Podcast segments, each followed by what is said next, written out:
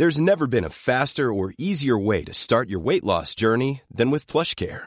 PlushCare accepts most insurance plans and gives you online access to board-certified physicians who can prescribe FDA-approved weight loss medications like Wigovi and Zepbound for those who qualify. Take charge of your health and speak with a board-certified physician about a weight loss plan that's right for you.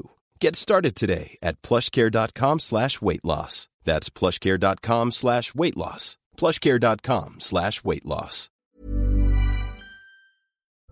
La situation est de plus en plus dramatique dans les hôpitaux de la bande de Gaza où les combats s'intensifient entre Israël et le Hamas. Face à l'urgence, Al-Shifa Tzal va aider à évacuer les bébés. Deux nouveau-nés sont morts ce samedi faute d'électricité dans l'établissement selon une ONG israélienne. Dans ce contexte de guerre entre Israël et le Hamas à Londres, 300 000 personnes se sont rassemblées ce samedi. Une marche nationale pour la Palestine était organisée. Il s'agit de la manifestation la plus importante depuis le 7 octobre dans le pays. Emmanuel Macron n'ira pas à la marche contre l'antisémitisme. Elle est prévue ce dimanche à Paris. Le président a adressé une lettre aux Français à quelques heures du rassemblement. Il dénonce un antisémitisme débridé. Et puis David Guiraud provoque l'indignation de la classe politique. Le député de la France insoumise est accusé de négationnisme par une députée Renaissance. La justice a été saisie. Retour sur ses propos polémiques dans ce journal.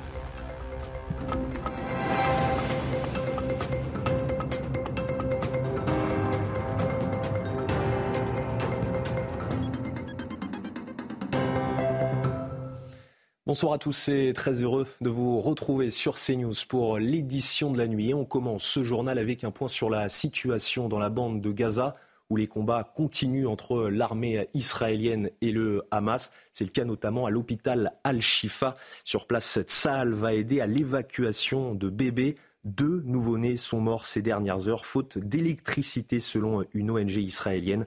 L'armée israélienne dément cibler l'établissement. On va faire le point sur place avec nos envoyés spéciaux Sacha Robin et Vincent Fandège. L'information à retenir de ce samedi, elle vient de l'armée israélienne. Elle a annoncé qu'elle allait aider à évacuer euh, des bébés du principal hôpital de Gaza, l'hôpital Al-Shifa. Le porte-parole de l'armée israélienne a par ailleurs précisé qu'il n'y avait pas de siège de cet euh, établissement. Ce qui vient démentir les accusations euh, du Hamas qui dénonce des tirs de sniper, des tirs d'artillerie également sur ce même hôpital. Les ONG qui travaillent à l'intérieur ont-elles annoncé la mort de plusieurs bébés ces dernières heures, alors sous incubateur par manque d'électricité? Selon l'armée israélienne, les combats se dérouleraient autour de l'hôpital Al-Shifa, notamment avec le bataillon euh, Golani, cette unité d'élite de l'armée euh, israélienne, euh, qui aurait détruit ces dernières heures plus d'une dizaine d'avant-postes du Hamas. Et puis, enfin, cette avancée de l'armée israélienne a des conséquences directes sur les tirs de roquettes sur le territoire israélien. Il y en aurait eu 383 la semaine dernière contre 1749 au début du conflit. Benjamin Netanyahou a tenu une conférence de presse ce samedi soir. Le premier ministre israélien a tenu à rendre hommage aux soldats morts au combat. Il a également rappelé l'objectif de Tsahal, détruire le Hamas et prendre le contrôle de la sécurité à Gaza.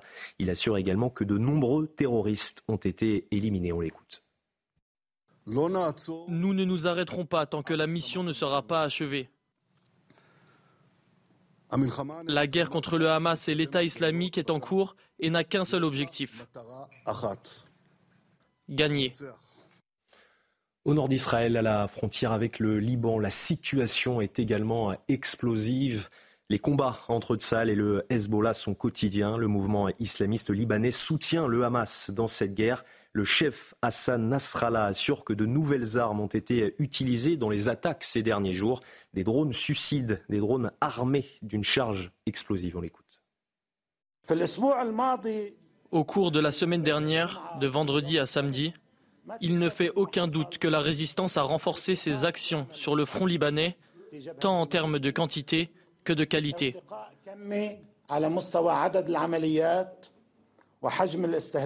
Cela concerne le nombre d'objectifs visés et aussi les armes employées. Pour la première fois dans l'histoire de la résistance au Liban, nous utilisons des drones suicides. Un sommet sur euh, Gaza s'est tenu euh, ce samedi à Riyad, en Arabie saoudite. Il a réuni des dirigeants de pays arabes et musulmans. Pour le prince héritier saoudien, Israël est responsable des crimes commis contre le peuple palestinien. De son côté, le président iranien appelle à qualifier de sale d'organisation terroriste et, je cite, de se préparer à armer les Palestiniens si les crimes de guerre d'Israël se poursuivent. À Londres, 300 000 personnes se sont rassemblées ce samedi, une marche pour la Palestine. Des appels au cessez-le-feu ont été euh, entendus sur place. Il s'agit de la manifestation la plus importante depuis le 7 octobre dans la capitale. Les détails avec Sarah Menaille, correspondante sur place pour CNews. Ce sont près de 300 000 personnes qui ont participé samedi à cette marche pour la Palestine. Il s'agit de la plus grande manifestation politique jamais organisée au Royaume-Uni.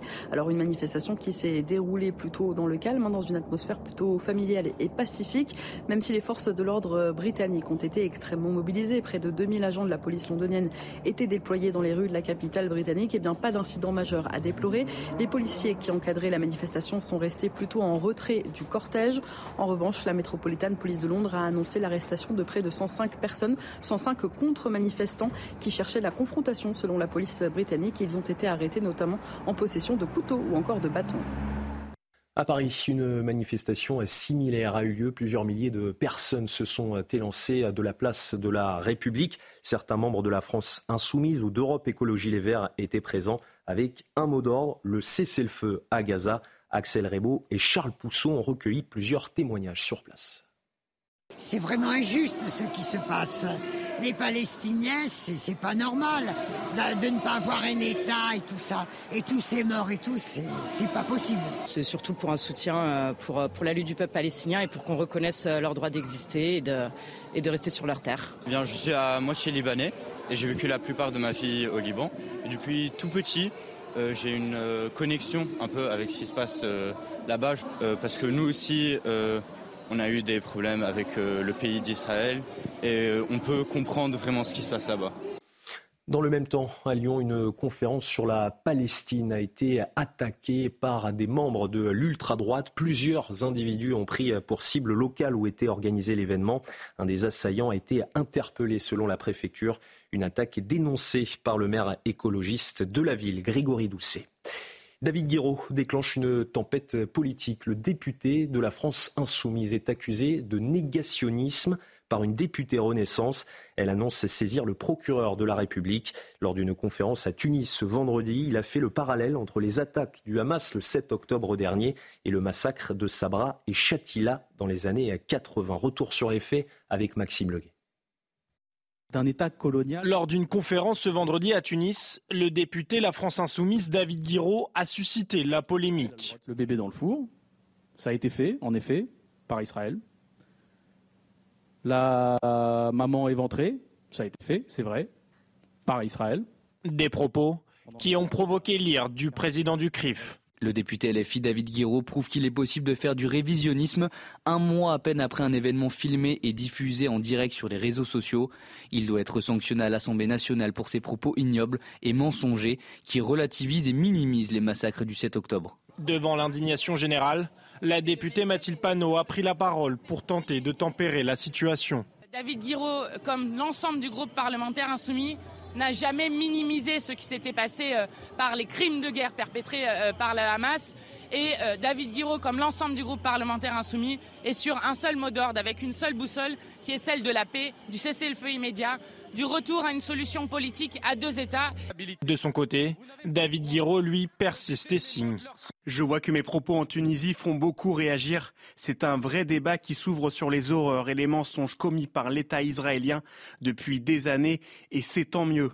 La députée Renaissance Violette Spielbout a annoncé avoir saisi le procureur de la République.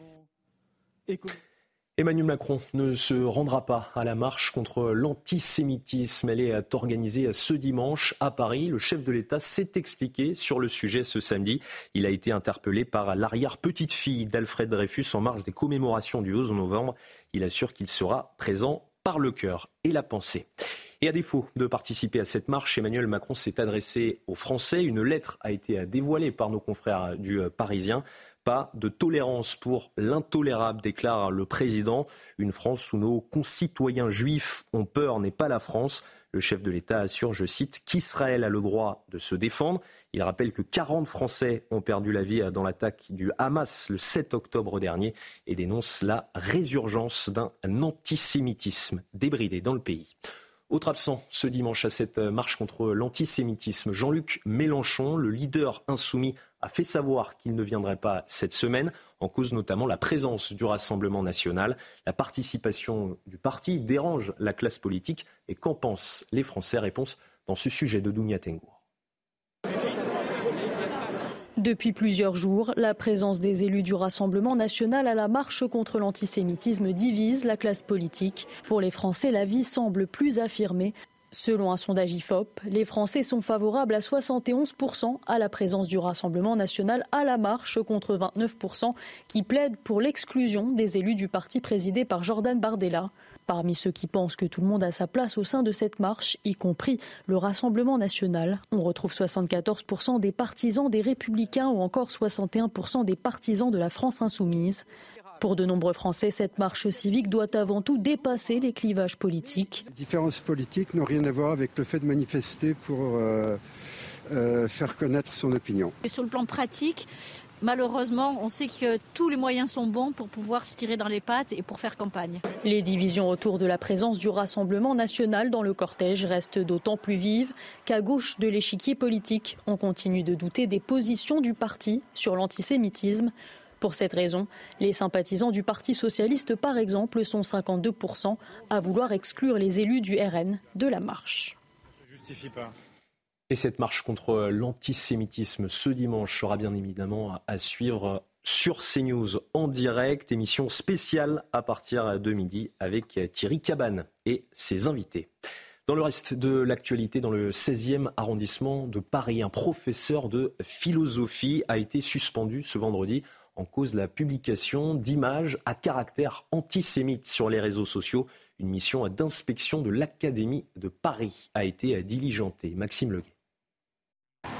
L'antisémitisme aurait-il gagné à son tour les bancs de l'école? Dans ce lycée Jean de La Fontaine du 16e arrondissement de Paris, un professeur de philosophie a relayé des images à caractère antisémite sur son compte Instagram.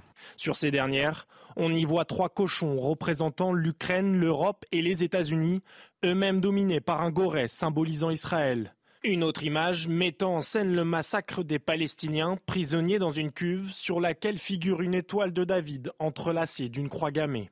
Un poste qui a fait bondir le député Meir Habib. Monsieur le ministre Gabriel Attal, je vous demande des sanctions immédiates. Le rectorat est saisi par la mairie du 16e. L'État ne doit pas avoir la main tremblante et ses agents doivent être exemplaires. Convoqué ce vendredi matin par la proviseure de l'établissement et les agents du rectorat de Paris, le professeur a été suspendu pour une durée indéterminée avec effet immédiat. Toutefois, le rectorat a refusé de préciser le motif de la suspension. Une mission d'inspection de l'Académie de Paris a également été diligentée.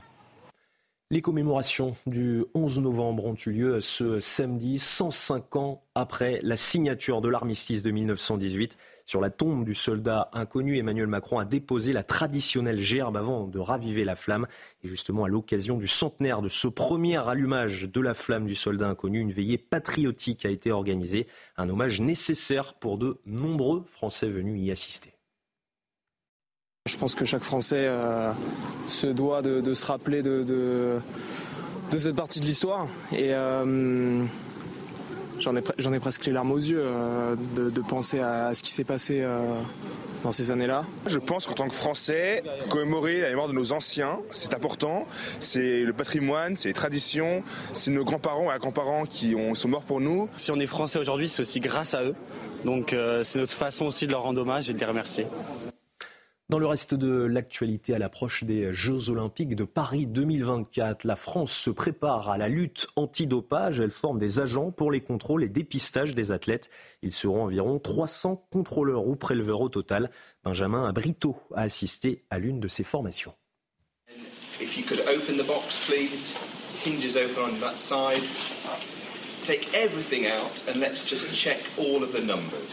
Les consignes sont pointilleuses, quasi millimétrées. Il faut dire que ce matin-là, c'est un moment crucial qui se joue en vue des JO 2024.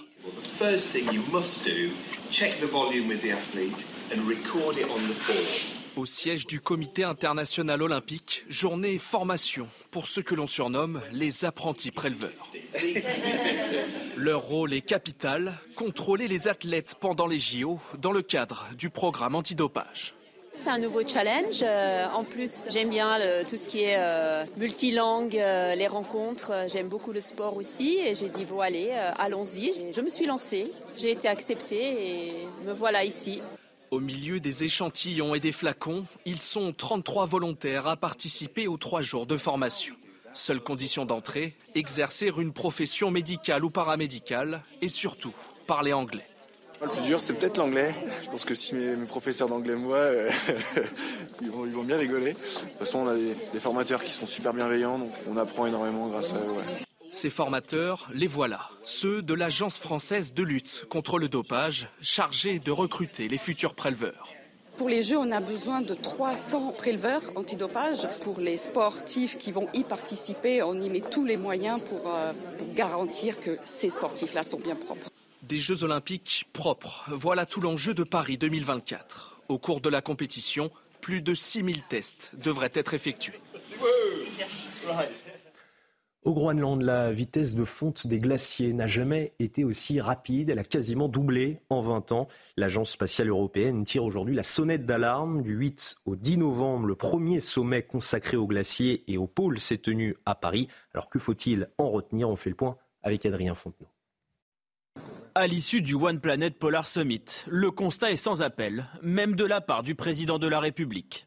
Ce que nous constatons aujourd'hui, c'est un phénomène d'effondrement de la cryosphère, plus vite que ne le prévoyaient des hypothèses qui étaient articulées ces dernières décennies. En d'autres termes, la fonte des calottes polaires et des glaciers, déjà inquiétante, s'accélère avec le réchauffement climatique. Un phénomène observé également par l'Agence spatiale européenne. La situation des pôles est très critique. Nos satellites nous permettent de constater jour et nuit l'ampleur de la fonte des régions polaires, mais aussi l'impact sur l'élévation du niveau de la mer. Selon les rapports du GIEC, le niveau des mers pourrait monter d'un mètre avant le prochain siècle. Une situation critique et un problème pris très au sérieux par les scientifiques de la communauté spatiale. L'Agence spatiale européenne consacre une part importante de son financement, environ un quart de notre budget, à l'observation de la Terre. On se concentre principalement sur les activités climatiques et on ne le dira jamais assez, le climat reste la crise la plus grave à laquelle il faut faire face. À l'occasion de ce sommet, Emmanuel Macron a annoncé un investissement d'un milliard d'euros d'ici 2030 dans la recherche polaire. Dans un instant, le journal des sports. Et on ouvre ce journal des sports avec euh, du football et la victoire du euh, Paris Saint-Germain 3 à 0 sur la pelouse de Reims. Ouverture du score de Kylian Mbappé dès la troisième minute après un superbe travail d'Ousmane Dembélé à côté droit. En seconde période, le PSG pousse malgré une solide équipe de Reims. Bien servi par Solaire, Kylian Mbappé double la mise à la 59e minute.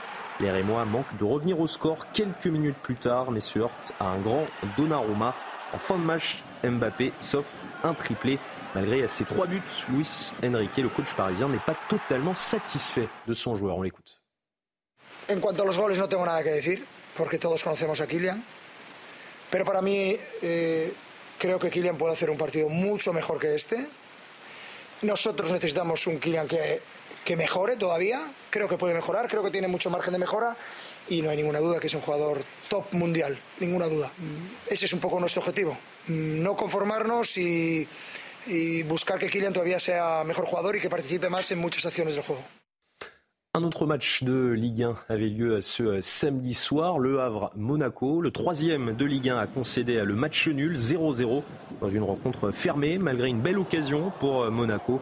Le Havre réussit à obtenir un pénalty à la toute dernière seconde. Samuel Grand-Cyr s'en charge, mais Philippe Cohn réussit une superbe parade. Et on enchaîne avec du tennis. C'est la finale du tournoi de Sofia. Et c'est le français Adrian Manarino qui s'est imposé. Il s'est défait de Jacques Trapper. 7-6, 2-6, 6-3. Après un tie-break remporté dans la première manche, le joueur de 35 ans s'est fait surprendre par l'anglais dans le second avant de se reprendre et de s'imposer.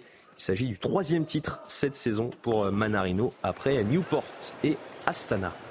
Un autre Français s'est imposé ce samedi à domicile. À Metz, le Lorrain Hugo Humbert s'est imposé face au Russe Alexei Shenchenko. Une victoire en 2-7, 6-3, 6-3. Le joueur de 25 ans n'a passé qu'une heure 10 sur le cours. Le numéro 1 français sera 20e à l'ATP ce lundi. Et on termine avec de la MotoGP, la course sprint du Grand Prix de Malaisie. C'est Alex Marquez qui s'est imposé devant Jorge Martin ce samedi. Le pilote Pramac grappille de nouveaux points à Francesco Bagnaia. Le leader du championnat termine à troisième. Le résumé de la course avec Colin Ancel. Le sourire est timide. Oui, Francesco Bagnaia termine sur le podium de la course sprint en Malaisie. Non, il n'a pas pris d'avance au championnat. Pire, il a perdu des points à 4 tours de l'arrivée. Martin à l'intérieur va attaquer On l'attendait pas de sitôt celle-là. En un tour, le champion du monde en titre passe du premier au troisième rang. Jorge Martin saisit l'opportunité de revenir à 11 points de l'Italien. The target is always the same. We, we achieved that today. Let's see tomorrow. We need to, to finish the job tomorrow. So I'm happy. Uh, hopefully we can, we can yeah, make another achievement. Le pilote Pramac qui s'élancera de la deuxième position, derrière un Bagnaia Polman pour la première fois depuis début septembre, et jusqu'ici très à l'aise à Sepang. My feeling all the weekend, also this morning, was much much better than uh, than uh, what I had in the race. Um, I don't know why, but we had time to check everything. Thanks to this race, we will understand uh, something for tomorrow and uh, be prepared. Après la Malaisie, il ne restera que deux grands prix. Bagnaia peut compter sur un équipier totalement dévoué à sa cause. On a bien compris qu'Enea Bastianini allait euh, protéger la troisième position de Francesco Bagnaia. It was important for me to do uh, today to do a great race, but also uh, to have respect because uh, I work for one team. Deux équipes, deux pilotes et une seule couronne. À quelques semaines du dénouement, le MotoGP propose un final alpin. C'est la fin de ce journal, mais restez bien avec nous dans un instant, une nouvelle édition. Nous reviendrons notamment sur cette information de l'armée israélienne ce samedi à l'hôpital Al-Shifa. Tsahal va aider à évacuer les bébés. Retrouvez tous nos programmes et plus sur cnews.fr.